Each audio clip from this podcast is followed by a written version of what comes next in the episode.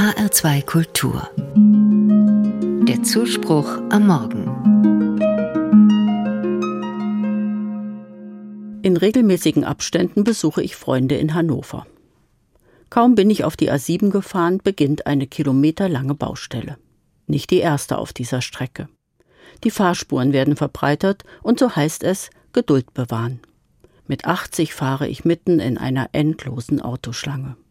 Dabei gibt es viel zu sehen rechts und links der Fahrspur. Immer wieder sehe ich Arbeiter mit schweren Geräten, mit Planierraupen und Baggern. Aber dann sehe ich etliche Kilometer auch wieder niemanden. Im Lauf der Jahre hat sich meine Einstellung zu dieser Baustelle ziemlich verändert. Erstaunt muss ich immer wieder feststellen, dort wird anders gearbeitet, als ich es mir mit meinem Laienverstand vorstelle. Ein neuer Bauabschnitt wird begonnen. Aber nicht etwa da, wo ich beginnen würde. Ich würde beginnen, wo ein fertiger Bauabschnitt aufhört.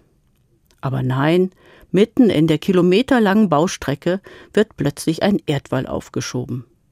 Es wird mit einer Schallschutzmauer begonnen, der Boden neu aufgegraben.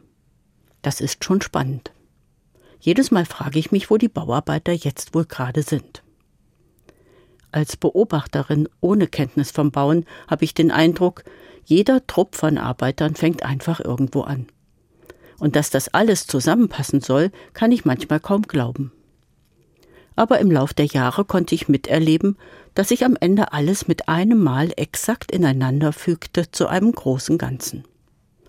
Da hat einer einen richtig guten Plan entworfen. Manchmal ist es in meinem Leben genauso.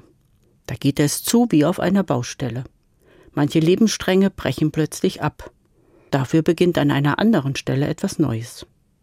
Ob davon je etwas zusammenkommen und zusammenpassen wird, kann ich nicht sehen. Die inneren Bautrupps arbeiten sich an verschiedenen Aufgaben ab.